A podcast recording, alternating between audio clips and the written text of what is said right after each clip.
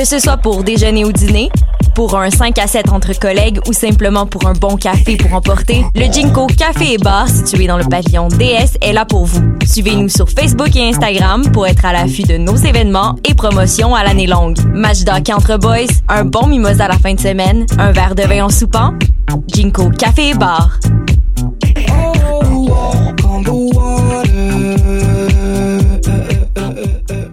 Tu veux monter ton entreprise? C'est possible. Le Centre d'entrepreneuriat ESG UCAM est là pour t'aider à réussir. Nous t'offrons gratuitement des services conseils personnalisés, de l'information en ligne, l'émission Tendance Entreprendre sur choc.ca et des concours qui te feront gagner des bourses et des prix en entrepreneuriat. Cette année, on te propose aussi de visionner nos vidéoconférences et de participer à nos événements de réseautage et d'apprentissage du monde de l'entrepreneuriat. N'hésite plus, il est temps de passer à l'action. Viens nous voir au Centre d'entrepreneuriat ESG UCAM et prépare-toi à créer ton entreprise. MR63 est de retour cette année pour tout l'été. Venez profiter de spectacles intimistes dans des wagons du métro de Montréal jusqu'au 15 septembre prochain. Tous les samedis 20h, retrouvez une foule de talents locaux comme Mélanie Venditti, Du, Bourbon, Lille, Sarah Pagé, Nao et Tambour. Plus d'infos au mr63.ca. Pool Hip Hop, c'est ta référence en matière de hip hop sur les ondes de choc.ca. Chaque semaine, entrevues, chroniques, actualités et mix thématiques te seront présentés dans une ambiance décontractée. Le meilleur du hip hop, ça se passe chaque semaine sur les ondes de choc.ca.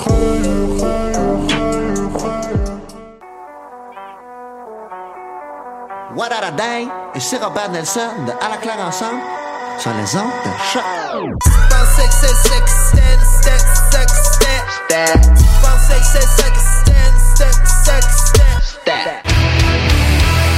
Peu importe c'est où, peu importe où ça joue.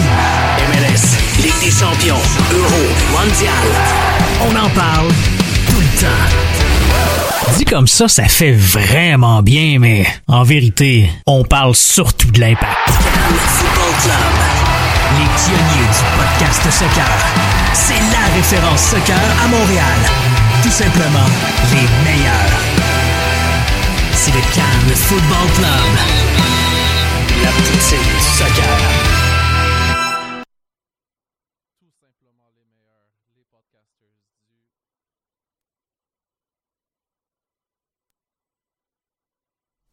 Tout simplement les meilleurs, les podcasters du Cannes Football Club. Ici avec vous, Michael Miller, votre animateur surprise pour cet épisode 379 du podcast du Cannes Football Club. Donc, euh, pour ceux qui nous écoutent fidèlement, malheureusement aujourd'hui, on va pas parler tant que ça de l'impact de Montréal, mais ça veut pas dire qu'on va pas parler foot parce que c'est passé quand même énormément de choses cette semaine. Mais tout d'abord, un tour de table rapide avec nos panélistes de cette semaine. Premièrement, j'ai l'honneur de vous présenter votre animateur habituel, tout droit sorti des vergers de Rougemont, Québec, Étienne Boutier. Comment ça va, Étienne? ça va bien, Mike. Euh, toi, ça va? Ça va super bien, Des- je te remercie. Des petits problèmes de régie? Ben écoute, Oh. euh, Pop, un podcast du CanFC sans, sans problème de régie, Oh. c'est pas un podcast du CanFC. La right? première minute, ça fonctionne pas s'il y a pas de problème. Fait que c'est parfait, là. Ça s'inscrit dans la continuité. La beauté de la chose, c'est que les gens qui vont nous écouter en podcast, ils vont juste écouter la version montée, donc Ah. ils vont pas entendre les problèmes de régie. Oups. Sauf que tu viens de spoiler tout ça, Étienne, donc euh, je te remercie énormément. Désolé. On va le rappeler chaque 5 minutes. Oui. Sinon, on a parmi nous euh, un invité euh, dont la présence est un peu plus rare, mais tant apprécié. J'ai nommé notre phocéen favori, Adi Raphaël. Salut Michael, salut les amis, ça va bien? Ça va super bien, toi? Ouais, ça va, ça va. Ben oui et non, on en parlera plus tard. Ouais, ça dépend. euh, si, si je parle au phocéen ou si je parle au... ben le Phocéen, il a pas grand chose à dire vu qu'il n'y a pas eu de match. Mais bon, euh, le Phocéen vient juste de savoir que Florent Thauvin est pe- est blessé jusqu'au mois de janvier, donc il est pas très content non plus. Donc bref. Ben Arfa va revenir. C'est juste des. Ouais. Oh, Retour de ça, c'est Ben Arfa. plot twist. Ouais, Ben non, s'il te plaît, tout met pas à thème, genre, sérieusement. L'enfant là. T'es non, mon thème, t'es mon t'adore, vraiment pas là. Série Netflix qui serait. Les Marseillais, mais genre, comme genre de foot. Rami en tête. Et le dernier, mais non le moindre, la superstar, mon co-animateur au Blog Rana Podcast, Alec Avendano. Comment ça va, Alec? En pleine forme avec toi. En, en pleine forme aussi, mais Alex, si j'étais toi, Mm. je sais pas, là, un, un 4-0 contre les Argentins, euh, ça doit pas faire euh, beaucoup de bien ce matin. Ben, j'ai même pas vu le match, en fait. Genre, honnêtement, ben, j'étais un peu déçu parce que, ben, déçu. Le Mexique, ça allait bien. Ça jouait pas très bien, mais ça, ça allait chercher les résultats. Puis l'Argentine, c'était un peu l'inverse. Ça joue pas bien, pas trop de résultats non plus. Puis là, tu te prends 4-0. Euh, mais je pense que c'est un bon reality, reality check, en fait, pour le Mexique. Ça va leur coûter un petit quelque chose dans le, C'est match amical. dans le classement FIFA, non? On va revenir là-dessus tout à l'heure. Que ça change pour eux. Alright, donc... Canada euh, est loin, guys. Ouais, on va revenir là-dessus aussi. Là. C'est un de nos gros sujets chauds justement pour l'épisode d'aujourd'hui. Mais avant de poursuivre euh, cet épisode, j'aimerais euh, remercier nos commanditaires, ceux qui rendent l'existence de, de ce show possible, bien sûr en compagnie de vous, chers auditeurs. Donc pour commencer, nous remercions nos Patreons. Chaque semaine, votre support nous aide à créer plus de contenu foot de qualité. Parlez-en vos amis, soutenez-nous pendant la période que vous voulez. Si vous écoutez ce podcast, c'est grâce au Patreon. Donc rendez-vous sur patreon.com slash Cannes Football Club pour contribuer à votre tour. Également, euh, j'aimerais chaleureusement remercier Spreaker. Spreaker qui est, la qui est la plateforme qui pousse les podcasteurs vers le succès. Ces outils permettent de produire, héberger, distribuer et monétiser votre podcast en quelques clics. Et ce, depuis un seul endroit, allez sur Spreaker.com et faites passer votre podcast au niveau supérieur. Étienne? Oui. Si j'étais toi, là, Oui. j'irais faire un petit tour sur le compte Twitter de Steph Rad euh, et de Justine Lompré euh, en date de jeudi le 12 septembre. Ah oui? Est-ce qu'il y, a- est-ce qu'il y a de quoi qui, euh, qui s'en viendrait bientôt? Ah, je sais pas, peut-être euh, peut-être une petite conspiration. Peut-être. Peut-être une petite, peut-être une grosse, peut-être plusieurs conspirations, on sait pas. Euh, chers auditeurs, on vous invite à jeter un coup d'œil. C'est quoi déjà? At juste Lomp et Oui. at Stephrad 11. 11. euh, je crois que c'est... oui, exactement. Oui. Donc, jetez un coup d'œil là-dessus. Il y a toute une surprise qui vous attend jeudi soir, le 12 septembre. À suivre. Alright, guys. Donc, euh, on est en plein break international, mais ça veut pas dire que euh, il y a pas des choses qui se sont passées sur la sur la toile. Euh, on a eu évidemment énormément de questions de la part de nos auditeurs justement sur Twitter, mais avant de passer à nos euh, ben oui, ben non euh, traditionnels, j'aimerais qu'on fasse un rapide tour de table sur les deux matchs de CONCACAF Nations League qui ont opposé l'équipe nationale masculine du Canada à Cuba. Euh, je sais qu'il y a certains d'entre vous qui ont eu la chance de voir un match, deux matchs ou peut-être même quelques highlights, mais il y a quand même beaucoup d'encre qui s'est coulée sur, sur ces deux matchs-là, ainsi que leur implication euh, aux qualifications de la prochaine Coupe du Monde. Euh, donc, on le rappelle, le Canada qui a battu Cuba par la marque de 6 à 0 au BMO Field à Toronto pour ensuite, au match retour, euh, battre Cuba 1 à 0 dans les îles Caïmans, si je me trompe pas. Je crois que c'est exact, oui.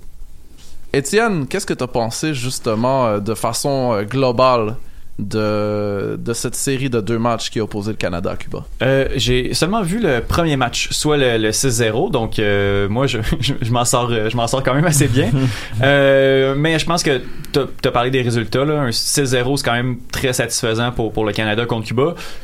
Par contre 1-0, euh, c'est vraiment pas euh, c'est vraiment pas le résultat souhaité, surtout contre une équipe comme Cuba qui est, qui est, qui est Mm. pas une puissance. Je pense que Adi, t'as t'as vu le match, tu vas en avoir euh, beaucoup à dire aussi. Beaucoup. Euh, mais j'ai j'ai seulement vu les quelques ou le highlight du, du match du deuxième match en fait.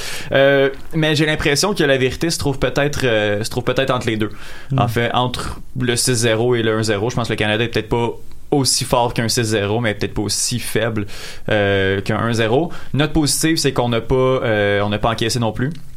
Oui, le Canada a des carences défensives, mais c'est deux blanchissages sur, sur ces deux matchs-là, qui- ce qui est peut-être aussi un, un point, un point positif. Mais euh, ouais. Chacun son avis. Alright. Euh, Adi, je sais que tes, tes connaissances de la région CONCACAF sont, euh, sont très approfondies. Pour nous mettre en situation, disons, pour mettre en situation euh, ceux parmi nos auditeurs qui, qui seraient moins familiers, disons, euh, avec ces autres nations-là qui, qui complètent la région, si on pouvait comparer Cuba, disons, à un adversaire récent que le Canada a eu, euh, comme par exemple Haïti, où c'est que Cuba se se situerait selon toi? Ah, Haïti est 100 fois plus fort que Cuba. hein. Cuba, Cuba, Cuba, c'est une des, des pires équipes de la de la région Concacaf. On peut les comparer à Saint Kitts et Nevis, on peut les comparer à à des équipes comme Sainte-Lucie, euh, Montserrat. C'est c'est de toute petite équipe de, de soccer. Ça reste une, une grande une grande île, mais euh, c'est une toute petite euh, équipe de, de, de soccer. Puis euh, c'est c'est c'est c'est oui, c'est deux victoires, euh, 6-0, 1-0. Après le 1-0 est pas du tout satisfaisant et surtout dans la manière beaucoup plus que dans le résultat. J'ai vu les deux matchs. Euh, le premier était un peu plus logique, même que le Canada malgré le score a eu quelques petites difficultés. Euh, dans le match retour, euh, c'était pas des petites difficultés, c'était des énormes difficultés et avec un 11 remanié par John Herdman qui était euh, vraiment inadmissible selon moi. Mais en tout cas, on en parlera plus tard, je suppose. Euh, mais c'est ça. En tout cas, non. Mais c'est euh, finalement. Comme on dit, at the end of the day, donc on a deux résultats positifs, deux victoires, six points en banque. On va prendre le positif. Ouais, puis je pense qu'il y a un résultat favorable aussi qui est venu de la part d'El Salvador qui nous donne euh, quand même des chances de finir dans le top 6 de la région et donc de, de pouvoir euh, passer outre, disons, la période de qualification préliminaire et se rendre directement dans le format hexagonal traditionnel auquel on a été habitué au fil des années. Exactement, exactement. Après, El Salvador n'est pas trop. euh, je pense pas, même s'ils sont sixième avant le début de cette Nations League, euh, je pense pas que El Salvador euh, allait rester sixième très longtemps. Euh, donc, on s'y attendait à ce qu'ils à ce qu'ils descendent un peu. C'est plus les équipes derrière qui reviennent et qui reviennent très très vite. Clairement, mais je pense que les, les deux seules nations qui peuvent vraiment prendre quoi que ce soit pour acquis dans ce format-là, c'est les États-Unis et le Mexique.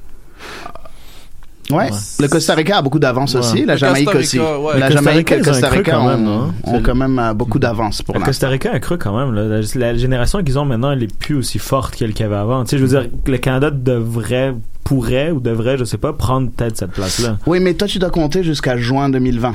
OK? Donc, Mm. juin 2020, t'as plus que un an.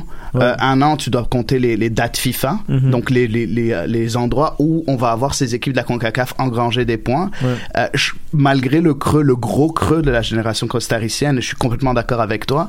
Euh, malheureusement, il n'y a pas assez de matchs pour pouvoir combler ce creux-là. Mm. Mais oui, je suis d'accord avec toi que sur un match, oui, le Canada, par exemple, ouais, avec sa génération entre guillemets dorée, euh, devrait pouvoir euh, combattre euh, le Costa Rica et, et des- Ouais, bah, absolument. disputer de bons matchs contre Ouais, le le Costa Rica. Costa Rica, on devrait être là. là. Ouais, effectivement. Effectivement. Surtout, c'est ça, le noyau du Costa Rica est vieillissant, mais tu sais, d'un autre côté, si je peux me faire l'avocat du diable, le classement FIFA, le pointage, il recule quand même assez loin. Et il recule jusqu'à euh, une qualification de la Coupe du Monde, peut-être même une, une Centenario, une performance en Copa América Centenario, ça doit compter ça aussi, malgré que c'est pas considéré comme étant un tournoi de la CONCACAF. Donc, c'est des c'est des compétitions qui ont fait briller le Costa Rica et où le Canada ont, a même pas été vraiment présent ou pas du tout même donc euh, ça va être comme tu as dit Adi euh, il reste peu de temps et ce manque à gagner là on, on a peu de temps pour le faire mais si on va chercher des résultats et, et dans le cas contraire si, si le Costa Rica euh, glisse un peu euh, il pourrait avoir un coup à jouer Bah oui, il faut combler, combler le trou et c'est possible, combler le trou. Mais d'ici à juin 2020, le but du Canada, c'est d'atteindre les, six, les six premières places. Euh, on, on veut pas plus là. Si on a plus, c'est très bien là, mais Ouais. déjà atteindre les six premières places, c'est une tâche colossale. Donc on verra ce que ça va donner là. Alec? Y a-tu euh, des joueurs euh, disons qui t'ont qui t'ont plutôt impressionné ou moins impressionné disons dans cette édition actuelle de, de l'équipe nationale euh, masculine du Canada? Ben, c'est lui qui est en train d'exploser, puis un peu comme Nilton a, a tweeté, je pense qu'il peut devenir monstrueux, c'est Jonathan David. Euh, tu sais, je pense juste son but, c'est un but de neuf. Je veux pas dire classe mondiale, mais c'est un but de neuf, d'un très bon neuf, tu sais.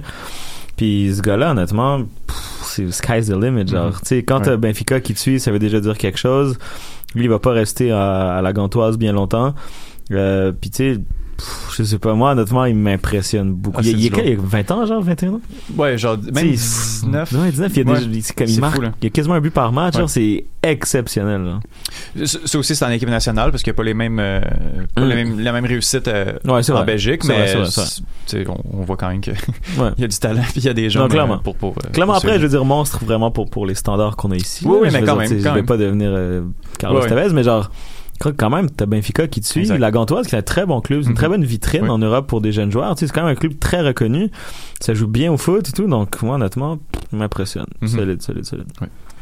Donc, euh, je, vais, je vais aller vers les ben oui, ben non euh, de nos chers auditeurs. Je vais rester dans le thème de, de l'équipe nationale canadienne parce que euh, on est quand même les deux pieds dedans. On vient de sortir de, de, de ces deux matchs euh, contre Cuba. Il y a Monsieur Foot de Foot qui nous demande euh, lequel des deux matchs contre Cuba représente le mieux cette équipe? Étienne, qu'est-ce que t'en penses? Euh, ben comme j'ai dit Mm. tantôt, je pense que ça se trouve vraiment entre les deux, mais si j'ai à choisir, Mm-hmm. euh, j'irai avec le 1-0. Parce que peut-être que, que j'aime mieux j'aime mieux qu'on qu'on qu'on parte sur des bases un petit peu plus euh, pas négatives mais qu'on se satisfasse de, de- du, moins bon pour euh, pour être en mesure de bâtir puis pas de servir du 6-0 comme un- comme un mirage là. Adi? Ben, écoute, euh, je suis d'accord avec Étienne. Je dirais le 1-0. Je vais vous dire pourquoi. Parce que jouer contre des matchs euh, contre une nation comme Cuba, il faut jouer avec tes gens de banc. Et les gens de banc, malheureusement, tes gens de rotation n'ont pas réussi à faire le travail durant ce match-là. Donc, c'est pour ça que je, je suis ce que Diane- euh, Étienne vient juste de dire. Parfait, Alec? Euh, je vais faire une réponse, une réponse de politicien. Je pense que le potentiel de l'équipe, c'est le 6-0. Euh, mais pour des facteurs externes, je pense qu'Adi va nous mentionner, ça peut malheureusement ressembler au 1-0. là. C'est bien. Moi, je vais y aller avec une petite question supplémentaire. euh, Peut-être, euh, je, vais- je la dirigerai vers Adi, celle-là. Yo! Est-ce que, euh, est-ce que tu penses qu'on devrait, devrait dans le sens de pour le bien de l'équipe, là, revoir Kyle Larin avec euh, l'équipe canadienne? De bien Non. quelle équipe? Le Canada ou les adversaires pour l'équipe canadienne. Non. développe, développe, s'il te plaît. Non, je vais dire pourquoi. Non, parce que Kyle ça aurait été la star de l'équipe canadienne euh, 2001. Euh, malheureusement, il n'a pas suivi.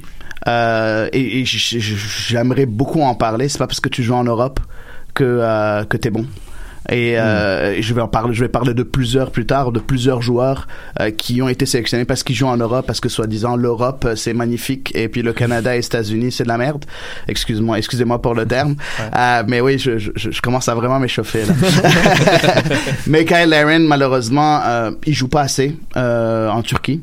Et quand il joue, il est nul. Euh, les, euh, les supporters turcs le trouvent nul. Euh, il joue contre Cuba. Je suis désolé, il a c'est comme si c'était euh, t'avais t'avais euh, une cartouche blanche devant euh, qui faisait rien. Euh, malheureusement je- non. Kyle de- si tu me si tu me reviens avec Kyle Larin d'Orlando je te dis oui tout de suite. On le met là. Mais non Kyle Larin c'est plus Kyle Larin Kyle Larin c'est soit il a la grosse tête soit au contraire il a plus assez confiance pour jouer au haut niveau. Dans le fond, on a vu ça dans les mois euh, précédents. On a vu Noah Verhoeven avoir sa chance avec le camp de présélection. On a eu euh, Marco Carducci qui vient de se faire rappeler même s'il il a, il a pas, il a pas joué. À la place d'aller chercher un Kyle Larin, est-ce que tu penses que ce serait peut-être pas mieux d'un point de vue justement, euh, tu sais, afin de bâtir pour l'avenir, de donner ce spot-là à quelqu'un je lance son nom comme ça, là, mais comme un Tristan Borges, par exemple. Oui, et c'est c'est drôle parce qu'on en parlait la dernière fois sur euh, le podcast CS à l'érable où on parle aussi de Première Ligue canadienne et c'est effectivement le cas. On a un gros vivier de joueurs euh, avec la CanPL. Bon, le monde va me dire ouais, la CanPL c'est nul, peut-être, euh, mais on a beaucoup de joueurs, de jeunes, de jeunes joueurs de moins de 21 ans qui sont là. On a Campbell qui est premier, euh, euh, premier buteur, premier buteur de la ligue. On a, on a déjà parlé de Tristan Borges. Il y a Verhoeven, Zach Verhoeven qui est, qui est avec euh, euh, Pacific FC qui joue, qui joue très bien. Euh, Il y a de très très bons joueurs là. Après, ils sont jeunes, pas la peine de les faire jouer, de, de les appeler à l'équipe canadienne et les mettre titulaires, non. Mais mets-les en rotation, ils ont 20-21 ans. Si jamais tu veux qu'ils s'incorporent et qu'ils rentrent dans le collectif canadien, il faut que tu commences à leur donner des petites bribes de minutes, de 5 minutes, 6 minutes, et au fur et à mesure les incorporer. Et peut-être, qui sait, peut-être qu'ils vont exploser. Et déjà, Campbell, si tu vois, tu- je suis sûr que tu le suis en première ligue canadienne, Mike, euh, personne s'attendait à ce qu'il soit titulaire. Personne s'attendait, mais c'est à cause de la blessure de Marcus Haber qui se retrouve là, et là, c'est le meilleur buteur de la ligue. Donc, bref, euh, si tu fais pas jouer ces joueurs-là, ces joueurs à, à gros potentiel, bah, tu, tu vas, tu, vas- tu vas, tu vas arriver nulle part. Au lieu d'appeler des, euh, des has-been comme euh, Will Johnson et Russell Tybert dans, tes- dans, dans ton équipe nationale qui font vraiment Canada 2001. Bref, euh, ouais. Mais j'aime bien ton point de la, de la CPL, honnêtement. C'est vrai, c'est parfait, là, justement, pour faire. Ces gars-là ont des minutes maintenant. Avant, c'était la fameuse euh, blague là, de Unattached FC. Puis, tu sais, c'est vrai, tu sais, t'avais des gars qui jouaient pas, qui étaient dans l'équipe canadienne. Et moi, ce que, ce que j'aimerais qu'on peut-être qu'on prenne un peu de la, la sélection américaine, même si ça semble pas marcher récemment, j'adore quand ils font des camps très élargis, là, de comme 45 joueurs. Non, non, mais tu peux faire ça maintenant avec la CPL. Tu peux amener des gars que tu connais peut-être pas, mais qui vont arriver puis ils vont exploser le camp. Puis eux vont vouloir jouer.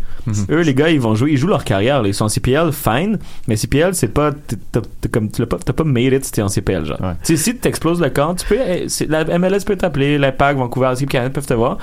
Fait que, ouais, clairement, c'est très un bon, un bon point. J'avais pas pensé, mais honnêtement, c'est un très bon point. Tu sais, c'est très drôle. C'est très drôle parce que tu es en train de dire ça, puis je suis en train de rire. Je, je, je ris beaucoup parce que lors de cette Gold Cup, il y a eu un gros groupe élargi de 30 quelques personnes. Mais Monsieur Herdman a préféré appeler des joueurs de troisième et quatrième division allemande, des Adam, Adam Strait et des joueurs comme ça, au lieu d'appeler des joueurs KNPL qui, qui sont en train de jouer à chaque semaine au plus haut Ouais. niveau canadien, qui est selon moi bien supérieur à une Bundesliga 4. Euh, Bon, après, euh, chacun son avis là, mais bon. Mais c'est pas juste ça à dire. C'est aussi le fait que il y a beaucoup de ces joueurs-là, justement, qu'on suit puis qu'on connaît très très bien maintenant en CPL, qui seront plus en CPL l'année prochaine. Donc pourquoi qu'on peut pas être proactif et appeler ces joueurs-là en équipe nationale avant même qu'ils fassent le saut soit en MLS ou, ou en Europe?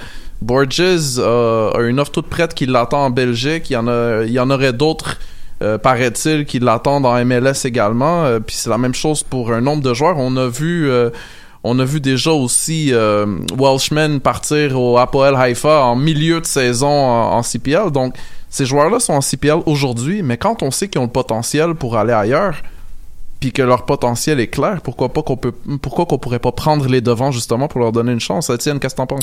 Moi, je suis d'accord avec avec tout ce que ce que vous avez dit là-dessus. Pour revenir à Larian, là, je pense que le problème de, de, de ce jeune homme est un peu entre les deux oreilles aussi. Là. Je pense que ça semble euh, ça semble quand même assez euh, difficile. Même à Orlando, il y avait eu quelques frasques là. euh, Notamment un joyride. euh, voilà, bien exactement. arrosé. Oui, euh, entre autres. Euh, puis après, bon, puis je me rappelle, ça avait été un bon attaquant, mais il n'y avait pas tout cassé non plus en MLS avec un caca derrière qui, qui, qui aide quand même beaucoup. Euh, là, présentement, euh, Karl Laren est en prêt au, euh, en Belgique, Belgique, ouais. aux Zulte euh, War-. Merci. Merci beaucoup. Euh, il vient de jouer euh, les six derniers matchs avec euh, trois passes décisives. Dans les six derniers matchs, peut-être que justement de, de voir euh, de voir un peu de minutes, ça va l'aider un peu. Euh, J'espère bien. Sinon, euh, Ben, on l'a vu qu'il essaie de jouer un peu Oui. plus avec ses coéquipiers. Oui, Mm. Mais tu restes un attaquant de pointe. Oui. Euh, après, euh, je sais que beaucoup de monde vont, vont me parler, euh, faire la comparaison avec Urruti. Tout le monde descend Ouais, pourtant il est toujours là. ouais. Et oui, il fait beaucoup de bien. Kyle Laren, c'est genre une version d'Urruti divisée par 7. Donc, parce qu'il fait pas autant méchant, de bien là. au collectif. Bah non, je suis- juste, logique là. Je suis juste logique. Nilton, si tu nous écoutes, voilà. Ouais. Alright, donc euh, bon, Stéphane voulait qu'on parle de John Herdman. Je pense qu'on a touché un Mm. petit peu au sujet. Là. Je, je sais pas si il y en a quelqu'un entre vous qui aimerait ça rajouter quelque chose par Oui. rapport à ça. oui. toi, toi, je t'attendais. Beaucoup. toi. Je savais que t'allais. Vas-y, Adi. Je vais juste, je vais juste le dire, ça va être un rant. Je vais le finir. J'ai commencé déjà là, mais euh, c'est vraiment un gros rant euh, par rapport aux joueurs qui jouent en Europe euh, par rapport aux joueurs qui jouent ici euh, en Amérique du Nord. Ok, faut arrêter d'avoir ce paradigme là, d'arrêter de penser que ces joueurs là sont venus et sont supérieurs aux joueurs qui sont ici. On a des joueurs en MLS qui jouent de semaine en semaine. La MLS elle évolue, elle commence à être de mieux en mieux. On a des jeunes joueurs en CanPL. Je te dis pas d'aller prendre des joueurs de 33, 32 ans en CanPL. Je comprends que c'est plus, c'est plus, c'est plus ce qu'il faut comme des Nick Ledgerwood et ainsi de suite. Non, mais tu peux aller chercher des jeunes joueurs de 20, 21 ans. Tu te retrouves avec, je vais juste te nommer des joueurs maintenant sur cette équipe-là, de l'équipe na- canadienne. Euh, je suis vraiment désolé. Le monde ont, défendu Steven Vittoria parce qu'il joue en première ligue portugaise et qui, euh, avec ils sont, je, pense, dans les six premières places en, Portugal. Puis tu sais quoi? Bon, il a fait la job sur ces deux, matchs-là. OK, je, je l'avoue, je comprends. OK, vous savez quoi? Gardez Steven Vittoria, même s'il a 32 ans et que c'est pas l'avenir de l'équipe. D'accord, right, fine, pas de problème. On suit, on suit après. Un Will Johnson, je suis désolé là, euh, il, a été juste mauvais hier. Euh, David Witherspoon, je suis désolé, le gars il a deux caps avec le Canada, deux caps. Il a 29 ans, donc c'est même pas l'avenir. Euh, je comprends si jamais John Herdman l'avait appelé parce que c'est un bon couteau suisse parce qu'il est capable de jouer 3-4 positions. Je peux comprendre ça, mais il a 29 ans. Va pas me dire que tu peux aller pas trouver un joueur plus jeune qui est capable d'être ton, ton couteau suisse.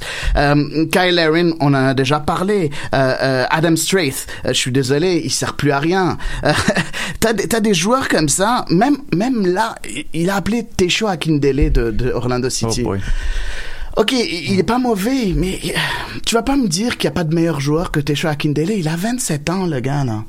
Euh, arrivé à un moment, là, amène des, des, des, des plus vieux. euh, je, je comprends, des joueurs avec de l'expérience. Je peux comprendre qu'il y a de très bons joueurs, bien évidemment, mais à un moment donné, il va falloir que tu bouges et que tu commences à élargir un peu ton niveau de scouting. On a, on a vu à la Gold Cup Marcus Godinho. Ben écoute, c'est la même chose. Le joueur, c'est parce qu'il joue en, en Écosse, il est passé devant euh, Zachary Broguillard qui, dans ce temps-là, jouait. Maintenant, je comprends que Broguillard n'ait pas été choisi cette sélection-là parce qu'il joue pas. Et je comprends. Il a fait la même chose, il a amené Cordova. Ça aurait pas été la première fois qu'un joueur qui joue pas dans son club soit appelé Ouais. en équipe nationale. Tu sais, là, j'extrapole de, de, de très très loin, là, mais quand je pense à des Nacho Fernandez puis des, euh, puis des gars comme ça qui sont, qui sont appelés avec la Roja, mais qui jouent pas vraiment au Real Madrid, là, mais qui performent à chaque fois qu'on l'appelle avec la Roja. Et ça, c'est un exemple parmi tant d'autres. Zachary Brogliard, il joue, il joue peut-être moins par les temps qui courent, mais il a quand même joué euh, raisonnablement cette, cette saison, puis on peut s'imaginer qu'il va jouer encore plus l'année prochaine, donc pourquoi pas justement capitaliser là-dessus. Oui, le truc, c'est qu'il y avait un, un poste vacant à ce poste de latéral droit. Et euh, je pense que Richie Larea a vraiment euh, convaincu tout le monde. En tout cas, moi, il m'a convaincu, le joueur de Toronto. Il a très, très bien joué sur ces deux matchs-là. Genre, vraiment, nous, on avait des gros problèmes à- aux deux postes de latéraux, latéraux gauche, latéral gauche et latéral droit. Richie Larea vient de dire, il est à moi, ce poste-là. Ouais, Euh, clairement, sauf moi, que, tu sais, quand, quand tu penses aussi au fait, pis ça, c'est quelque chose que Didier Deschamps, il dit beaucoup, là, créer une atmosphère de groupe, créer Ouais. une ambiance, euh, créer vraiment une fraternité entre les joueurs. Ouais. Si t'appelles pas Broguillard du tout, puis puis un jour, tu décides que finalement, il performe assez pour que tu l'appelles ou qu'il joue assez pour que tu l'appelles, mais t'auras quand même perdu du temps, justement, dans, ce, Ouais. dans, dans, dans, cette, euh, dans ce développement de, de, de cette cohésion-là quand dans le fond t'aurais pu juste l'appeler pas le faire jouer puis quand même euh, le faire euh, lui donner l'opportunité de se pratiquer avec les gars de, de socialiser avec eux puis tu sais de, de, de créer justement un esprit d'équipe avec eux autres 100%. T'as aussi Cordova qui a été appelé, qui a pas joué euh, durant ces deux matchs-là, mais qui est aussi qui joue au Chili et qui est selon beaucoup euh, euh, un, un très très bon joueur. Moi, très personnellement, je vais pas mentir, j'ai jamais vu jouer, euh, mais j'ai vu des gens sur Twitter qui me disent il est excellent, il est excellent. Je sais pas s'ils sont partis voir ça sur Transfer Market ou bien vraiment ils suivent le championnat chilien. Euh, ce qui Qu'est-ce qu'ils ont je dit juge de Vargas? personne, mais bon. guys je vais y aller avec la dernière question euh, Ah, mais au sujet Juste un, un Oui, truc vas-y. sur ce que tu disais. Euh, c'est un modèle intéressant d'a- d'aller avec le championnat local aussi. Là. On a vu Berhalter à la Gold Cup. Moi, j'ai riais un peu de lui quand j'ai vu les, les joueurs nommés en me disant Mm. il mise beaucoup trop sur la MLS puis ça va être un flop. Finalement, bon, on s'est rendu en finale. On n'a pas gagné, mais on Mm. s'est rendu quand même beaucoup plus. Ben, pas beaucoup. On s'est rendu plus loin que je- j'aurais cru que les- États-Unis auraient pu se rendre dans, dans cette compétition. sauf qu'aux States on a voulu essayer exactement le contraire de qu'est-ce qui avait pas marché v'là pas si longtemps que ça avec Ouais. Jürgen Klinsmann qui lui au Ouais. contraire emmenait juste des binationaux allemands américains qui avaient Ouais. jamais mis le pied aux États-Unis. Ma réponse c'est entre les deux en fait. Berhalter Un est trop mélange. MLS Un beau mélange, et puis et puis euh, et puis euh, John Herdman est trop Europe. C'est un peu Ouais. entre les deux. Il faut trouver un juste milieu entre les deux. Euh, Berhalter est très critiqué. Euh, Vous savez, ils ont viennent juste de perdre euh, aussi euh, dernièrement, je pense contre le Mexique. euh, si je me 3-0, trompe pas 3-0 Aux, ouais. aux États-Unis. Aux États-Unis, donc euh, il est très très critiqué. Si vous allez voir les médias sociaux, les les, les gens ils sont vraiment pas d'accord là. Mais un juste milieu entre les deux, Ouais. je pense, serait, serait parfait pour le Canada. Effectivement. Justement, on est en train de mettre le doigt sur la dernière question euh, qui est posée par Matt Lemay, notre cher ami Matt Lemay. À court terme, quelle serait la solution pour resserrer les boulons de la défense de l'équipe nationale canadienne? Je vais laisser Alec commencer avec ça. Ah, les solutions, après, c'est difficile, tu sais, t'as pas un gros bassin de joueurs non plus. Euh, après, je pense faire confiance à des, plus jeunes joueurs, je pense, qui vont grandir ensemble, qui vont avoir peut-être une chimie, une synergie ensemble. Euh, le gardien est bon. Euh, après, t'as aussi de la relève, tu t'as Crépeau, t'as Pantémis, mais je pense y aller pour les jeunes, mais après, il n'y a pas de solution magique, tu peux pas inventer des joueurs non plus. Là. Je pense que c'est- c'est le défaut du Canada par manque de joueurs, pas par manque de système ou par manque de communication, mais pour l'instant, c'est difficile. Après, c'est avant tout, je pense, c'est peut-être d'amener les mêmes gars, je pense, plus souvent, de toujours d'amener un système de jeu, au moins que les gars arrivent à l'adapter, peut-être un système plus défensif, peut-être jouer plus bas, je sais pas, mais si t'as pas des joueurs assez solides, faut que t'aies un système plus solide, là, dans le fond. Mhm. Tiens. Prendre des attaquants puis les mettre en défense. Urruti, tu nationalises Urruti. non, euh, moi, Davies, latéral gauche. euh, non, Non, non, c'est pas- c'est pas- non, c'est pas- c'est une joke, c'est une please joke, c'est une blague, c'est une no, blague. please no. mais euh, non, ben, je vais dans le même sens qu'Alec. là. Honnêtement, je- c'est ça. C'est pas nécessairement par, euh, par lacune du- au niveau du coaching. là. Il y a vraiment un manque de profondeur à, Ouais. à ces postes-là. Donc, tant qu'à y aller, miser avec des jeunes euh, plutôt que de miser avec des, des, des, des gars un peu plus vieux qui seront pas là dans, dans un an, deux ans. là. Ouais, les gars qui se connaissent un minimum, tu sais. Ouais. Tu sais, justement, tu prends un gars qui joue en Écosse, tu prends un gars qui a un MLS, c'est le bordel, c'est pas le même Ouais, système de jeu du tout, tandis que Broguillard, à l'époque de la Gold Cup, comme Adi disait, il jouait, il était en confiance, Mhm. il était meilleur que Sagnan, c'est quand même fou, hein. Ouais. Ouais. Puis, tu sais, t'as un gars, peut-être prendre des gars justement en confiance aussi sur quelque chose d'intéressant ou qui connaissent un peu le système de jeu d'Amérique du Nord. Ouais, exactement. Écoute, euh, je vais vous suivre hein, euh, vraiment. Je vais un peu aller un peu plus en détail. Et puis j'en ai parlé un peu plus tôt. Il y a de très bons défenseurs centraux en CanPL, mais et Mm. des jeunes défenseurs centraux en CanPL. Je pense à Zator, je pense à Zater, euh, Zator, moi je l'appelle parce qu'on est, on est francophone. euh, et tu as- je pense à Gasparotto qui est pour moi un- mon gros coup de cœur avec York 9 FC. Il y a, il y a Thomas qui est là. Il y a, il y a de très bons défenseurs centraux. Euh, malheureusement, faire meilleur que ce qu'on a présentement avec l'équipe nationale, ça va être difficile parce que Cornelius, qui est vraiment mauvais malheureusement et, et- et c'est un de nos meilleurs Donald Henry que tout le monde descend boy. à cause de sa de son carton rouge ben, Ouais. c'est notre meilleur défenseur central il a 26 ans il est encore jeune il a eu un carton rouge dernièrement Ouais. Euh, il y a encore un, un autre qui joue en Europe Manjrekar James qui est pas mal qui pourrait venir Ouais. aider mais euh, Henry, c'est lui qui l'a mis dans, dans son but euh, contre l'impact. Euh, oui, gars? euh, non, non, non. Euh, il l'a mis dans. Tu sais quand il a, il y a eu sur le premier match, euh, sur le même match, celui qui a glissé et que Urruti a pris le ballon. ouais. Ça c'est Cornelius. Ok, c'est les deux? Et le Wow! deuxième c'est Henry. Donc voilà. Donc juste pour te dire, ça c'est le défense Ah là central là. euh, canadienne. Guys, on a passé un petit peu euh, la, la demi-heure dans, dans cet épisode euh, courant, donc euh, on va on va passer au prochain au prochain sujet, pardon, l'impact de Montréal, qui était justement en break FIFA, euh, qui était parmi les clubs justement qui avaient la, la chance d'être en break FIFA. Il y a d'autres clubs qui ont joué pendant pendant cette pause euh, internationale, mais tout de même qui se retrouvent Toronto. ouais. Je voulais pas les nommer, mais ouais, ça un. Euh, qui se trouve avec deux points sous la ligne rouge, avec un match en trop.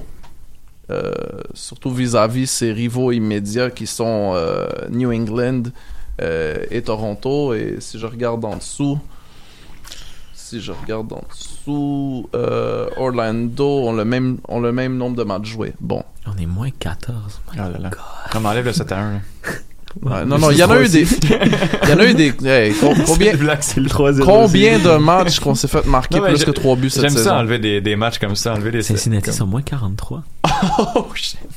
Ouais, Cincinnati hein, complètement dans la Ça, c'est merde. eux qui nous ont battus. On dirait, tu sais, a la ligue d'équipes d'amicales, ceux qui s'inscrivent à un niveau trop fort. là.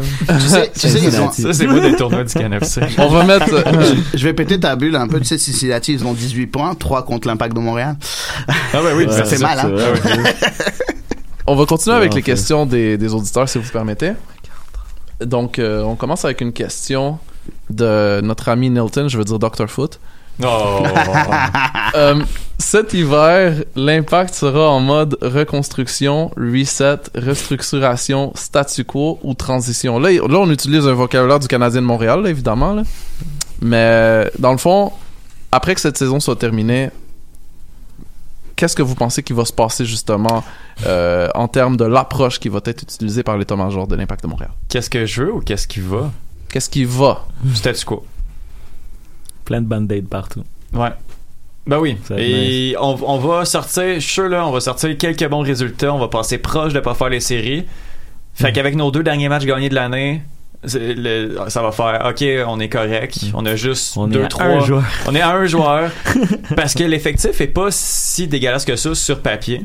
Ouais. Donc on se dit que si on rajoute un défenseur ou deux, euh, Déjà, ça il nous en manque un, right? Ouais. Déjà, il nous en manque un. Ça, c'est- ouais, voilà. Moi, je, je vois mal comment on, on peut repartir à, à zéro avec l'effectif qu'il y a là. Euh, on est sans réussir à- puis avec les, les, les, les contraintes du plafond salarial. Ouais. On peut je pas pense bouger, même là. si l'impact voulait repartir à zéro, faire. pourraient pas. Ils sont payés avec tellement des contrats. Tout le Mhm. monde est overpaid. Puis tu sais, ça, ça s'annonce pas bien. Là. Ben, tu sais, je veux pas ça que ça s'annonce pas bien. Tu sais, je pense qu'on peut faire une belle saison. Comme tu dis, l'effectif est pas dégueulasse. Mhm. Mais tu peux pas tant bouger. C'est ça qui est inquiétant. Genre, tu sais, t'as beau changer le staff. Tu sais, je veux dire, t'as pas pas. même un magicien. Là. Je veux dire, t'as les mêmes joueurs sur le terrain. Camacho Cabrera, défense centrale. Ouais, puis même Brad Fanny, il, il- il est bon, mais il, il est vieux. Ça fait un an qu'il a pas joué. C'est lui qui, qui- c'est lui le sauveur en défense. tu sais, c'est- Penses-tu qu'il va jouer, Alec? Je- Oui. Oui, oui. Ah ouais? Ben ouais, sinon on l'aurait pas signé. Ben, Il reste trois signer- Ouais, il va Quatre. 4 Ouais. Oh, il reste 4 matchs. Ok, ok. Il va jouer, je pense. Plus champion- Ah non, il peut pas être là. Fait qu'il va jouer MLS. Il peut Ouais. pas être Il là va jouer. canadien. Ouais, Il va vrai. jouer 100%. Et il a dit qu'il est prêt. Donc, euh, on va voir ce qu'il va faire. Mais euh, pour répondre à la question, euh, euh, je pense que euh, Kevin Gilmore se sent un peu euh, le sauveur. Euh, il a un peu ce syndrome du sauveur. Il a, renfor- il, il a ce syndrome du sauveur. Il a renvoyé euh, Rémi Garde parce qu'il veut créer un électrochoc et, euh, et qu'il il pense qu'il va tout refaire à son image et que tout va être super beau à partir de l'année prochaine. Puis je pense que malheureusement ça va être un reset. Euh, je pense pas que ça va être un band-aid, ça va être un reset mais fait n'importe comment. Ouais, ça c'est mon Mais point de vue. un reset, comment, comment, de qui on se débarrasse? Ouais, c'est Ah, comme il, va ça. tr- il va trouver un. Regarde, ils Un ont eu. Reset dans le staff. Est-ce que, dans, le- est-ce que dans le temps, tu as déjà vu l'Impact de Montréal se débarrasser d'un contrat comme le contrat de Novilos? Non, c'est la première fois qu'on Ouais, le ouais, voit. Donc, Gilmore, il commence à prendre des décisions. Euh, je pense que c'était une très bonne décision dans le cas de Novilo, mais peut-être qu'il y en aura d'autres. hein. Sauf que- Après, dit- le Villa, il nous a, il nous a un peu obligés, là. Ouais, non, je sais. Mais peut-être qu'il fasse la même chose pour Camacho. Il Après, ça. il fera pas pour Cabrera parce que Cabrera, il l'a, il l'a prolongé. le, le cas Novio aussi, je veux dire, le terme était pas. euh, on a mangé nos bas pour un contrat d'un an, là, tandis qu'il y a des gars là-dedans qui sont overpaid pour les trois prochaines années. Là. Hmm. Ouais, ouais, mais c'est ça. Mais je sais pas si ça compte, excuse-moi, Ouais, si ça compte sur la masse salariale les trois années ou que ça compte juste sur l'année en cours. C'est ça qu'il faut aller vérifier. Je pense que c'est L'année en cours ouais, c'est ça. Donc si jamais tu tu tu mets dehors euh, Camacho, euh, il comptera plus sur ta masse salariale euh, Mais tu sais dans ta saison De morte. tous les défenseurs centraux qu'on a eu cette saison, C'est le meilleur? Oh. ben. Non, Non, Raitala, Raitala Ouais, est très ouais. bon. Raitala. Raitala, il fait pas d'erreur, le gars, là. Ah. Il est pas extraordinaire, mais il est solide. là. Sans Ouais. Raitala, on est moins 46, genre. Ouais, mais là, euh, avec. J'exagère. On, on dirait le. On, on dirait que maintenant qu'il est numéro 1, maintenant qu'il y a tout, Ouais. Il y a beaucoup de trucs sur ses épaules, là, je pense qu'il commence à craquer un peu, là, notre état. C'est vrai qu'il a fait un mauvais match contre Toronto, je crois, puis c'était un de ses rares mauvais matchs. Après, faut que Raitala, il y ait un gars comme Diallo à côté. Faut Oui, qu'il y ait- exact. faut qu'il y ait un relanceur à côté de lui parce que Raitala relance pas. Mais Raitala, c'est le parfait défenseur MLS. Genre, Exact. les duels aé- aériens, les gagne. Il, il joue tellement simple, mais son placement est toujours bon, Mhm. sans être très bon, sans être mauvais. Il se fait jamais prendre. Il, il anticipe jamais quand il doit, quand c'est un peu risqué. Fait que tu mets un Diallo, même un Laurent Simon à l'époque quand il était à son pic, c'est parfait, genre. Mhm. Sauf que là, tu l'as plus, ce gars-là. Camacho, il laisse beaucoup de trous. Fait que là, Raitala est pris à boucher des trous et jouer sa place. Puis exactement, c'est là qu'il se fait exposer parce qu'il est pas si bon que ça. Mhm. Mais c'est ça, moi, ce qui me fait peur avec Raitala, oui, c'est peut-être notre meilleur, le plus constant de nos défenseurs, sauf que euh, tu le mets à garder euh, Altidore, il se fait manger. Hein. Non, ben. Parce que physiquement, euh, c'est pas ça. Ouais. Après, si jamais tu fais une ta charnière euh, Fanny Raitala, ça fait du sens. Mais est-ce que ça fait du sens sur 4 matchs? Ça fera pas du sens sur 34 Ah, matchs l'année prochaine. Faut, hein. Fanny, faut arrêter, là. Ouais. Après, moi, Fanny, je le prends si t'as un projet derrière. Si t'as un Thomas Giguère derrière, par Ouais. exemple. Si t'as un Ça jeune derrière lui, moi, j'ai pas de problème avec Fanny. Mhm. sauf que ça voudrait dire qu'il faudrait que tu aies 5 défenseurs centraux dans ton effectif professionnel A. Ben, Camacho voudrait qu'il s'en aille, en fait. Ouais. Je sais qu'il y a eu des contacts en Belgique. Après, ça s'est pas fait cet été, Ouais. ça va pas se faire l'hiver, je pense. Ah, moi, très sincèrement, moi, je suis presque sûr que, que Macho sera plus là l'année prochaine. C'est mon avis. Mon impression, vraiment spéculation de ma part, là, mais Ben, je suis presque sûr qu'il sera pas là. Après, tout va dépendre euh, qui va être notre coach l'année prochaine avant de parler de joueurs. Donc, Ouais. Je pense que Risky Wilmer. euh, Ouais, puis le directeur ah, technique. s'il te plaît, Ouais. non. Ah, s'il te plaît. Non, ça reviendra pas l'année prochaine. Ah, s'il te plaît, non.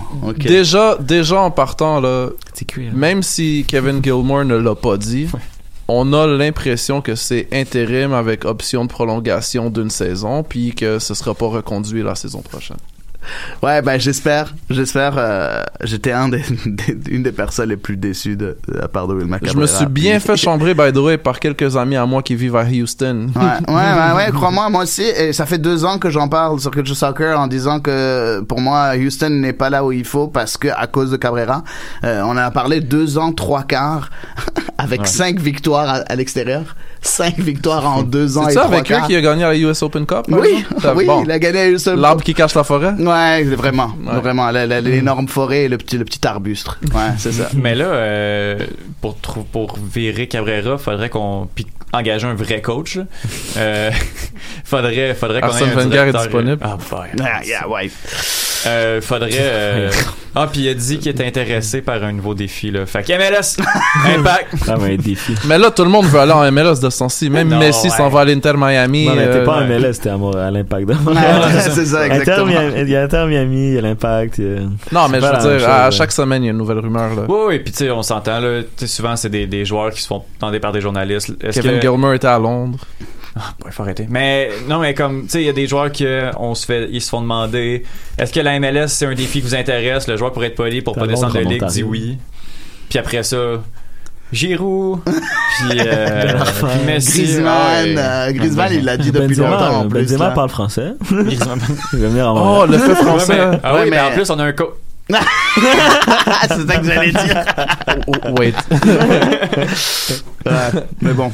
Ouais, mais Rémi Garde, c'est à cause de lui qu'on est nul, hein, donc euh, c'est sûr. C'est à cause de bien des choses, je pense. non, mais. C'était sarcastique. C'était sarcastique. Écoute, point de vue coaching, c'est une chose, mais il y a des recrutements à, à Rémi Garde avec lesquels on est encore pogné aujourd'hui. Ah hein. ouais, ouais, ouais, ouais, il a beaucoup, il a fait énormément d'erreurs comme il en a fait euh, à Lyon, hein, il en a fait des, beaucoup, Aston mais, Villa, euh, mais à Lyon, c'est lui qui a commencé la grosse fondation de l'Olympique lyonnais, euh, qui fait en sorte que l'Olympique lyonnais est là où il est maintenant. C'est- commencé par On Rémi lui Garde. hein. donne beaucoup de crédit par rapport Ben, à c'est les supporters lyonnais qui lui en donnent. Hein. Euh, moi, je, je, je, je, je suis en contact avec plusieurs d'entre eux, puis je peux te dire, il a une très très bonne réputation à Lyon. Hein. Très Mhm. très très bonne. Hein. Bah, Après, tu peux pas satisfaire tout le monde. Hein. Il y a Mhm. beaucoup. Il va y avoir des gens Regarde qui en l'effectif qu'ils avaient aussi, hein. Ils avaient pas un bon effectif hein, dans le temps. Ils avaient pas il y de avait une défenseurs. bonne jeune génération. Tu sais, il y Ouais. avait Umtiti, la casette, il y avait le Yoris dans les buts. Tu avais, si je me trompe pas, il y avait- pas- je suis plus sûr de Yoris, mais en tout cas, il y avait des bonnes, bonnes générations de jeunes. là. Ouais, il y avait. Ouais, ouais. Mais mais il a il a pris il a eu les, les il a eu ce qu'il faut pour. Il est pas eu pour-? Il a, eu, il a eu ce qu'il faut pour aller dans ce centre de formation-là, et puis Ouais. donner, par exemple, euh, rendre Samuel Umtiti, qui avait pas joué un seul match en tant que Mm. titulaire, euh, titulaire indiscutable de, de la défense lyonnaise. Et c'est ça un vrai coach. Hein. euh, ça fait partie, bah, ça fait partie un peu de, de, de la responsabilité d'un coach. Ça, Clairement. ça va être cool. ben, quel genre de profil qu'on va avoir comme prochain coach? Non, on revient. Ben, Gilmore va amener un gars de hockey. Ah, boy. Ça m'é- ça m'étonnerait même pas. là, ça m'étonnerait même pas. Non, mais c'est- c'est c'est vraiment étrange parce que là, on a essayé un gars, un, un, un Français qu'on s'est dit, il va faire jouer les jeunes, l'Académie Lyon, wow! Puis ça n'a pas marché. Là, après ça, on vient d'essayer d'un une espèce de has-been de MLS. Là, on, on s'en va vers quoi? Ben, moi, je Quel vais te dire. qui va être intéressant? Il n'y a pas de Un coach. Italien, sais, Genre ouais. un gars de. Tu sais qu'est-ce qui risque d'arriver? Directeur technique de Bologne. Tu sais qu'est-ce qui risque d'arriver pour le coach? Puis ça, ça me fait peur en maudit. J'espère qu'ils vont je- pas faire C'est pas ça. Patrick Bernier. C'est pas Patrick Bernier. Moi, je Ça pense qu'ils pas vont, être je pense qu'ils vont le faire. Il est pas prêt. Ça, Ah, là, non, mais ça, ils s'en non. foutent. Non, mais, mais ça va pour, faire plaisir pour, aux pour fans. lui, fais-le pas. Ils vont le brûler. Ben, c'est ben, c'est ça qu'on pense tous, right? Ouais. On l'aime tous, Patrice, puis on sait tous que Ouais. comme dans sa courbe de développement, elle est exactement, où- elle était exactement où est-ce qu'elle devait être. Je- Et là, on l'a nommé assistant-entraîneur. Mais puis- assistant entraîneur, c'est correct, genre. Mais je- je- Surtout comme quand un coach vient de se faire envoyer, tu es un gars qui connaît le Ouais, vestiaire et tout, c'est parfait. Mais coach, pour, lui, en fait, pour sa carrière, ce serait, c'est pas un bon mot. Exact. Je veux dire un truc, moi je pense que Patrick Bernier refusera lui-même. Moi, je suis de d'accord entraîneur. J'espère que. Bernier, si a un potentiel de- extraordinaire Ouais. entraîneur. Ouais. là. Je veux dire, le gars, pue le foot, là, il respire le Mhm. foot, là.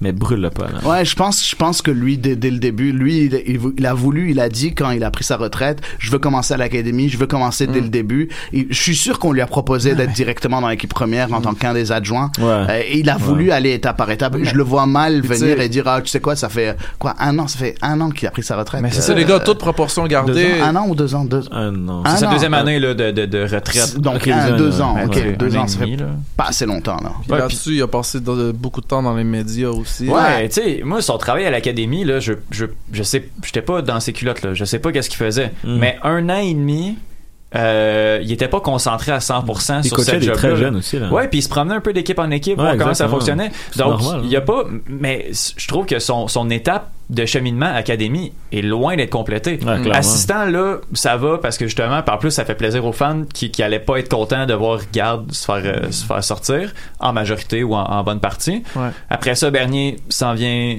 assistant, fine. Mais Mm. j'ai l'impression que, que son développement de coach, il, a même brûlé Il des étapes commencé, à le- ouais. à- Ouais. où est-ce qu'il est présentement? Le cas d'école, justement, qu'on ne veut pas répéter, toute proportion gardée, bien sûr, là, c'est c'est le cas de Thierry Henry. Là. Mhm.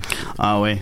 Euh, Euh, Il y a des rumeurs qui disent de- que Thierry Henry sera le prochain entraîneur. euh, pff, D'impact. Non, non, non. Mais D'impact? Ouais. Sérieux? Mais il pourrait jouer neuf et coacher, là.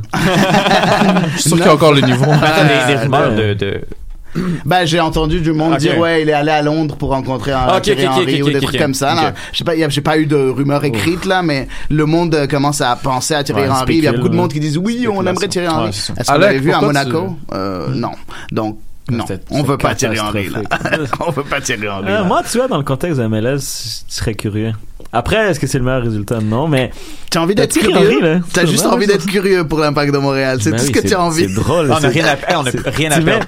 tu mets Thierry Henry là, c'est de la nitroglycérine, c'est- incroyable, Hashtag MFC, tu dis, oh, tu hashtag MFC 2.0 parce que l'autre, ils vont le bannir, genre. C'est fou, là. Mais dans le fond, c'est- ce serait pas la première fois qu'un qu'un entraîneur vienne se faire les dents en MLS pour se faire une carrière en Europe. On a vu récemment Jesse Marsh, on a, hein. on a vu Vieira exactement. Ouais. Ben, Greg c'est- Vanny. Mm. Ouais, puis c'est des équipes, c'est des, des, des équipes qui gagnaient aussi. Là. qui gagnait déjà. Ouais, Vieira, ouais. Ben, Vieira est arrivé euh, dans un truc rodé, là. Ben NYC, je veux dire, tu veux comparer le projet d'NYC avec le projet de l'Impact de Montréal? On a meilleur terrain. Vieira arrive, Vieira arrive à New York City FC, on lui dit, voilà, t'as 50 millions, fais ce que tu veux avec. Ouais. Pas juste ça, Ouais, joue à FM. si hein. Thierry Henry vient à la PAC de Montréal, ils vont lui dire, ok, t'as 2000 dollars. Et on, on parle souvent qu'on est euh, qu'on est le petit le petit cousin ou le petit frère de, du FC Bologne. euh, Pas loin. la, Ah. la structure du NYCFC, elle contient quoi? 7 ou 8 clubs là, c'est c'est c'est monstrueux Après, là. Mon- Monaco, Thierry Henry le payait genre 8, 12, 10 millions, là. Ouais. Ouais, de fou, là. Nous, on n'a ouais. pas cet argent-là. Non, non, non. Monaco a, a des, des moyens euh, vraiment extrêmement Ouais. euh, importants à cause du fait qu'il n'y a pas d'impôt chez eux. Donc, euh, Thi- Thierry Henry, il viendra pas à. Non, non, clairement. non, j'espère pas. Je pense que s'il vient à MLS, il va aller à Red Bull. Ouais. Quelque chose comme ça. Là, Ouais. justement. Red Bull, je le Ouais. verrais bien, en fait, là-bas. Ah oui. Ouais, peut-être en tant qu'assistant en fait. au début. En tant qu'assistant au début, puis après, il, prendra, il prendra la place de Chris Armas ou quelque chose comme ça. Ouais. Parce qu'Armas se débrouille bien quand même. Je pense qu'il pourrait même, tout, ben, au moment opportun, là, Ouais, prendre la peut-être. place euh, directement. euh, Ouais, peut-être. En tout cas, il a, il a, le il- club est tellement bien structuré. C'est ça, l'organisation est tellement solide que ça, ça vaut la peine de tenter. Ouais, Mais ouais. quelque- quelque chose comme l'impact de Montréal où il n'y a pas d'organisation, euh, tu viens, tu mets un, un entraîneur qui n'est pas vraiment entraîneur, qui n'a pas de galon. euh. Tu sais, limite, je me demande, ça serait mieux avoir un gars qui, qui connaît la MLS, genre. Hmm. Ben, Cabrera. non, mais c'est- c'était comme ça qu'ils l'ont présenté, tu sais. Ouais, mais Mais un tu sais, bon mettons, un, un newcomer, genre. Mais tu sais, c'est justement ça le un problème. adjoint, genre. tu sais. Ouais. C'est ça le problème de l'Impact de Montréal depuis qu'on a atteint la MLS. C'est à un moment donné, on prend un gars qui connaît bien la MLS. Ensuite, on prend quelqu'un qui a eu du succès en Europe. Puis on revient à quelqu'un qui connaît bien la MLS. Et ensuite, meilleure on décision, retourne vers quelqu'un qui a eu du succès en Europe. Oui. La meilleure décision qu'on ait jamais faite en tant que club, c'était Jesse C'était- ben, c'est la seule bonne décision qu'on a faite pour notre Ouais. coaching. Hein. Après, Ouais, Rémi ouais. Garde, oui, on l'a, on- je pense qu'on lui a trop donné. Après, bon, euh, bref, on, on va Ouais. revenir. Le gros problème, c'est, c'est structurel chez l'Impact de Montréal. Et puis là, ils essaient d'arranger ça avec un nouveau directeur sportif. Et je pense que maintenant, ça va être au directeur sportif de nommer son entraîneur. Enfin, j'espère. Avant Après, comme, comment qu'il dit l'impact, c'est en réaction, là? Ouais. Ils réagissent à leurs mauvaises. euh, Ben, ils essaient de changer ça. Hein. Ils essaient de changer ça. Ils l'ont fait avec euh, avec euh, Sabatini. Ouais. Je pense qu'ils essaient de changer ça. Euh, Vincent Détouche a dit qu'il allait avoir le directeur sportif qui va arriver avant la fin de, de- du mois de Il septembre. donc qu'il y a bientôt. juste deux candidats. Ah ouais, ok. Donc euh, on attend. Ah, il y en a des candidats. Ouais. Des profils Ligue Tu sais, pas c'est des mon CV, directeurs hein. sportifs de, de, de de division 5 en Ouais, Europe. c'est ça, là. hein. Ouais, c'est ça. J'ai comme un peu l'impression que le directeur sportif, il sera seulement annoncé après la conclusion de cette saison. Ben, j'espère honnêtement. là. Ouais, Parce que de toute là, façon, là, euh, Pour. Ben, fin septembre, on s'entend que la fin de la saison, c'est le 6 octobre. la journée où Faudrait si qu'on fasse le match, le match où on fait pas les playoffs, ils vont l'annoncer l'annonce. Ouais, ben oui, c'est Ouais, ça. ouais, Ben, ce serait intelligent. Mais en même qu'il temps que Wilmer. Ouais. Il enlève la chaise. hein. Mais qu'est-ce que vous pensez Cabral, de Cabral, ce... Qu'est-ce que vous pensez de ce préparateur physique qui est venu et qui a signé pour six matchs là? C'est pas un préparateur physique. Oui, c'est un préparateur. si, c'est un préparateur préparateur physique, physique. hein. Vous parlez de l'Uruguayen? Ouais, ouais, ouais. C'est un préparateur physique. Ils Il vient remplacer Ils ont pas, ils ont pas engagé de la même journée un autre préparateur Non. physique? Non, non, non. Non, ils Non, ont engagé lui et ils avaient celui de l'académie qui est resté maintenant. Donc je pense qu'il va apprendre de Ouais, cet exact. entraîneur préparateur physique qui est qui a un CV long comme un bras, c'est vrai là, Mm. euh, qui a été avec l'équipe nationale uruguayenne Nice. euh, durant des coupes du monde et ainsi de suite. Oui, Nice. mais c'est quand même bizarre. Moi, je suis sûr qu'on Ouais. lui a dit, euh, tu fais les playoffs, tu, fais le, le championnat canadien, euh, même chose que Cabrera, bah t'es prolongé six ans là. Ben, guys, on a un peu de temps. Ouais. Puis euh, j'aimerais rediriger la conversation vers le tirage de la Ligue des Champions. Un petit tour de table, on a un petit, euh, on a un petit 5 minutes étant donné que Ça sur les un- groupes, là. exactement. Donc euh, je vais commencer avec toi, Alec. Mais j'ai un peu les groupes. T'as pas les groupes, bon. Étienne, Ah ouais, là. Barça champion. C'est quoi? Faut que je dise. euh, je veux juste que tu me dises euh, par rapport au, au tirage, Oui. quel groupe qui a attiré ton attention de- du point de vue de sa compétitivité? Ok. et euh, quelle, euh, quelle surprise tu penses qu'on pourrait attendre justement euh, Quelle équipe tu penses qui va se faufiler en huitième de finale qu'on n'attend pas? Euh, ok, il y a des groupes, il y a des groupes vraiment vraiment intéressants. Je vais laisser, je vais vous laisser parler un petit peu plus du groupe de Barcelone, qui est qui est vraiment le, le groupe de la mort et, et de loin là. Moi, ce que on en a parlé aussi au Trois Lions, on a une discussion là-dessus. Le groupe de Chelsea. Euh, je crois que c'est, euh, j'essaie de le retrouver. Ça va être Euh, je vais te Napoli, dire, non? euh, Non. Ajax, euh, Ah. Chelsea, Lille et C'est Valence. le. Il y a Chelsea qui, qui me semble au-dessus dans ce groupe-là, mais Oui. si on voit les performances présentement de Chelsea, ils peuvent plier contre n'importe qui. Puis Ouais, après ça ça, je suis pas capable de te nommer qui va finir en premier. Tu sais, je pe- je pense que l'Ajax est un peu estropié, mais je connais pas nécessairement Valencia les ont pas d'entraîneur. Exactement. Puis Lille s'est séparé de son, son gros joueur. Ça, on a quatre équipes là qu'on sait trois joueurs, ouais. aucunement de on a quatre équipes dans ce groupe-là, le groupe H que je sais aucunement qu'est-ce que ces équipes-là peuvent donner. Mm. Donc, euh, donc moi c'est mon groupe, euh, c'est mon groupe que j'aime beaucoup. Est-ce qu'on peut parler d'Europa League? Go for it. Non, non, c'est juste parce qu'il y avait Man United. euh, On a, ouais. On peut ne On pas a- parler d'Europe On a- parce que nous on n'est pas qualifiés en Europe. Adi, est-ce qu'il y a encore la Coupe Intertoto? Non. hein? non, ça existe plus malheureusement, ni la ni la coupe des coupes, mais on n'a pas gagné la coupe non plus. Donc ça, ça, ouais, non. Donc Adi, de ton côté. Ben moi c'était le même groupe que lui, euh, que que qu'Étienne. En fait, c'est le groupe H. Je pensais que j'allais être euh, intelligent, mais non. Euh, non, mais il y a un autre groupe aussi qui m'a qui m'intéresse, c'est le groupe G. Euh, le groupe G beaucoup parce que euh, j'aime beaucoup les quatre équipes euh, Benfica, l'Olympique Lyonnais, Leipzig et puis le Zénith Saint-Pétersbourg. Euh, je, un petit shout out à, à mon à mon cher collègue Mathieu Lemay avec euh, qui nous fait découvrir le championnat allemand avec euh, son très bon podcast avec le KNFC vraiment à, à suivre. Je vous le je vous le conseille très fortement. Leipzig c'est c'est peut-être un peu le le, le le le dark horse en peu de Bundesliga. Il y a beaucoup qui pensent qu'ils pourraient même bons, gagner le championnat de la Bundesliga passer de Dortmund et puis euh, Bayern Munich. Après t'as Benfica. On sait qu'on on sait combien Benfica est très bon meilleur que Porto n'est-ce pas Nilton et euh, on a Lyon qui est qui est quand même très bon. Et puis le Zénith euh, qui, euh, qui qui domine en Russie. Moi j'aime bien ce groupe là je trouve qu'il est assez homogène. C'est vrai. Alec? Bah, comme Étienne, j'aime bien le groupe en fait, Chelsea, Ajax, Valence, Lille. Quoique je l'aimais mieux avant qu'ils renvoient Marcelino, je pense qu'ils vont se tirer une balle dans le pied. Euh, mais c'est les quatre peuvent finir premier ou deuxième, j'ai l'impression. Lille a perdu quand même des bons joueurs, mais ils, ils ont recruté quand même bien aussi. Euh, mais le groupe euh, Barça, Dortmund, Int- l'Inter de Conte qui est bâti pour Oh, la Ligue voilà. des Champions. Euh, et la, les pauvres euh, Prague là, qui vont se faire massacrer un peu par tout le monde. C'est Anne, ça. Honnêtement, comme je disais à, non. Mike ou le Grand non. Podcast, l'Inter de Conte et le Dortmund qui, qui est très direct de Lucien Favre, Favre si je me trompe pas. Favre, Celui qui Lucien Dortmund, Favre. ouais. Ouais. C'est un très bon entraîneur. Excellent. Les deux, leurs points forts, c'est les points faibles du Barça. Donc pour moi, ces groupes-là vont être très intéressants à suivre. Mhm. Il y a l'énorme Lukaku aussi, hein, avec l'Inter. Ça, c'est un truc que j'avais dit aussi euh, avec Alec au Blog Grand Podcast. Euh, moi, j'ai très très peur que le Barça cette année se retrouve en Europa League. Très très peur. C'est possible. Ben, c'est- ils ont deux grosses possible. équipes avec eux. On n'a jamais gagné l'Europa League, donc euh, il y a peut-être Mhm. un coup à jouer. Les là. amis, je pense que vous êtes un peu trop proche du FC Barcelone et que vous voyez un peu trop de noir là où il y en a pas. Croyez-moi, Barcelone ne sera ça. pas en Europa League là. Ça c'est vraiment le syndrome des supporters. euh, Alright, guys, ça, ça, ça marque la, la fin de notre tour de table. Donc, on va juste faire un tour de table rapide pour, euh, pour informer nos auditeurs où on peut vous retrouver. Donc, euh, pour ma part, comme à chaque semaine, Blog Grand Podcast euh, avec mon collègue ici, Alec Avendano, at Mike Miller FC, at Blog Grand Pod.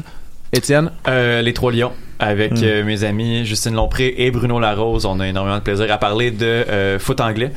Dernier épisode qui s'appelle Boîte de nuit qui est sorti euh, mardi euh, mardi dernier. On a vraiment vraiment beaucoup de plaisir puis je pense que ça s'entend donc euh, Mm. allez écouter ça. merci d'avoir plugué mon shooting photo, c'était très gentil. Ah oui, hein? What's up? Qu'est-ce pas ça? Meilleur caption ever, là.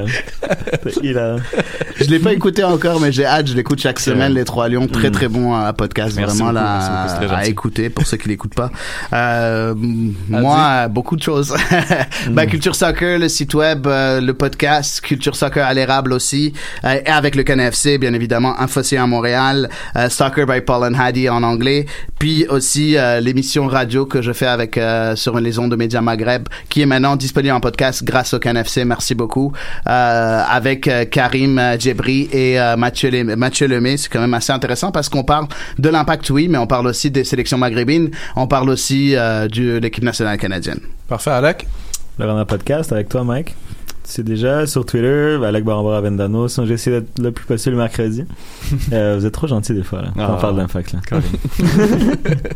Alright, guys. Euh, avant de se quitter, je voudrais vous rappeler que Nilton est presque rendu à 2000 Ah.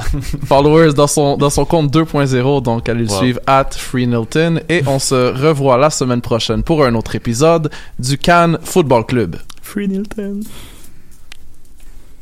Rar. Mondial. On en parle tout le temps. Ben, des fois, on parle de cuisine, mais Désolé si j'ai trop pas longtemps.